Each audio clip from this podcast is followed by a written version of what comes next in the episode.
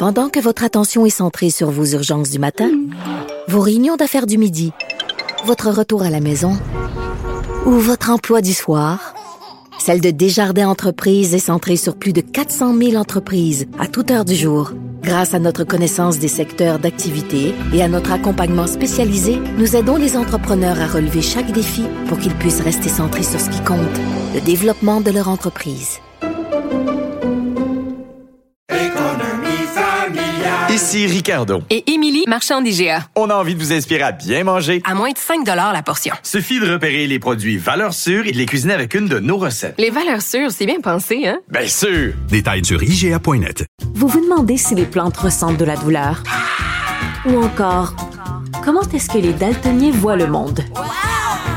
Le balado en 5 minutes est pour vous. Explorez la science, l'actualité et l'histoire en un temps record. La Feu, en collaboration avec le gouvernement du Québec, est fière de propulser la série Balado en cinq minutes. Ne laissez pas les questions sans réponse plus longtemps. En cinq minutes, disponible sur l'application et le site cubradio.ca. Du Trisac. Il déconstruit la nouvelle pour que vous puissiez la construire à votre manière. Bon, je vous rappelle qu'il y a cinq joueurs euh, qui faisaient partie d'équipe Canada Junior en 2018 qui ont été sommés de se rendre à la police de London, en Ontario, euh, pour faire face à des accusations d'agression sexuelle. Et je lisais les articles aujourd'hui sur le sujet, et euh, j'ai retenu les propos du porte-parole du Bloc québécois en sport, Sébastien Lemire. Monsieur Lemire, bonjour. Bonjour, M. Toutrisac. Je je veux pas refaire toute l'histoire, là, mais, mais les, les questions que vous vous posez, là, j'avais pas mal ce matin, là, en lisant le devoir, entre autres, euh, les mêmes.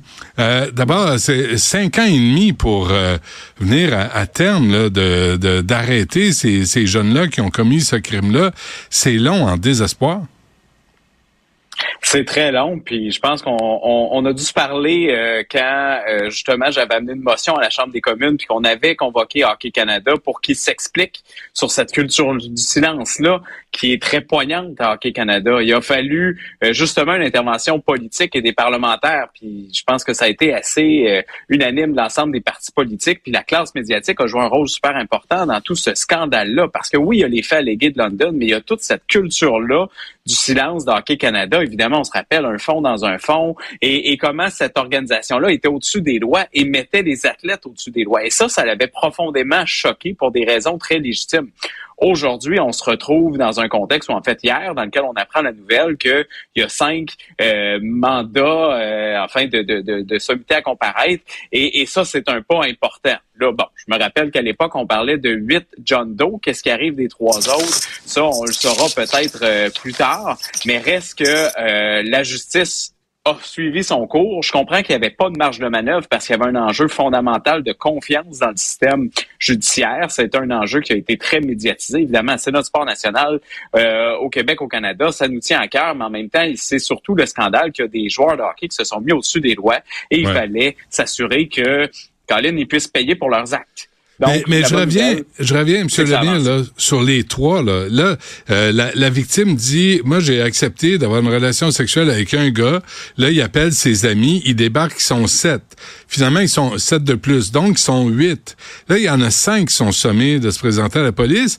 Les trois autres, là, complicité après le fait, avoir gardé le silence en étant témoin d'un viol collectif, comment se fait qu'on les accroche pas non plus, ces trois-là?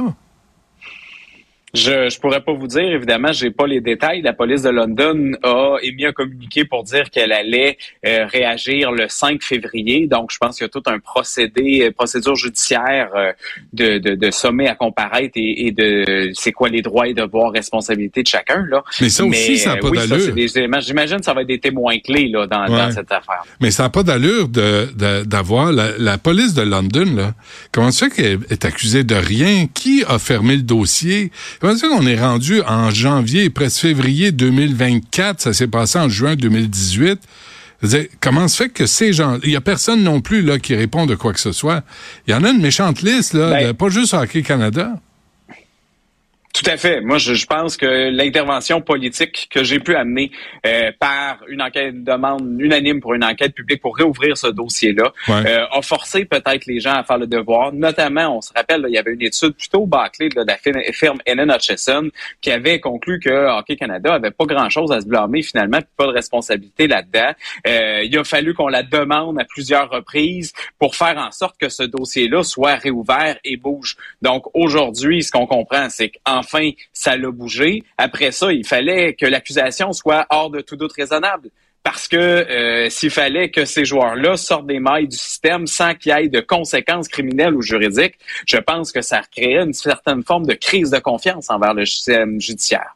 Et moi, je veux quand même aussi nommer qu'il y a 16 fédérations sportives au Canada qui sont aussi dans l'eau chaude pour des faits tout aussi troublants euh, d'abus de confiance d'entraîneurs ou autres, que ce soit financier même, mais aussi sexuel, physique, psychologique. Et euh, le sport au Canada, il est malade. Et la ministre Qualtrough actuellement a refusé de s'engager dans le même titre que sa prédécesseur, euh, Pascal Saint-Onge, dans lequel on fait une enquête publique indépendante. Sa solution, c'est une commission volontaire. Comme quoi, euh, évidemment, c'est ces gens-là qui savent qu'ils ont agi euh, dans cette culture du silence-là, qui ont des intérêts à protéger, des petits pouvoirs, etc.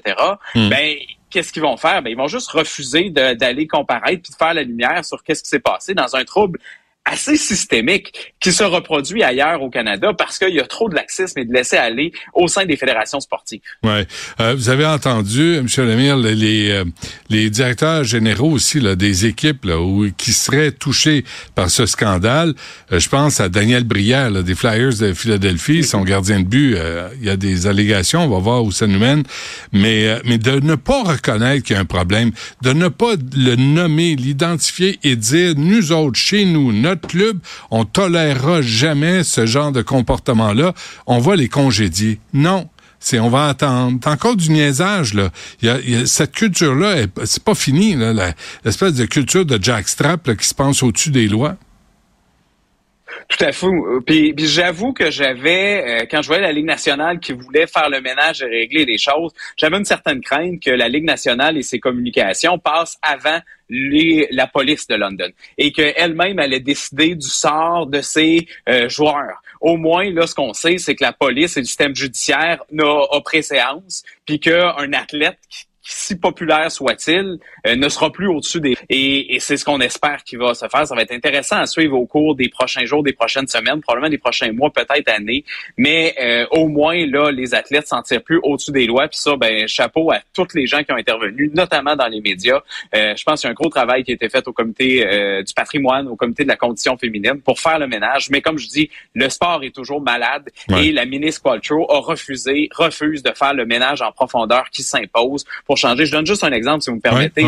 Les ententes de non-divulgation, et c'était au cœur du scandale d'Hockey Canada. La victime s'est fait acheter son silence. sais, comment ça s'est passé? Ou autre, j'en ai aucune idée. Mais reste qu'il y a un pouvoir qui a été exercé par une organisation. Il y a de l'argent qui a été placé pour pouvoir faire en sorte que la victime ne parle pas. Et ça, ça doit changer absolument dans notre système. Ça touche les fédérations sportives, mais ça touche aussi d'autres sphères de notre société. Mmh. Jamais une victime doit être empêchée de pouvoir parler par quelconque façon façon que ça soit, parce que sinon, ben, les agresseurs s'en tirent toujours, et surtout quand c'est des hommes ou des femmes, évidemment, mais, mais qui sont riches et puissantes et, et qui ont du pouvoir, euh, que ce soit dans n'importe quel niveau, ça n'a pas sa place. Personne ne doit être au-dessus des lois. Et donc, c'est une bonne nouvelle qu'il y a des accusations là, qui vont être enfin portées.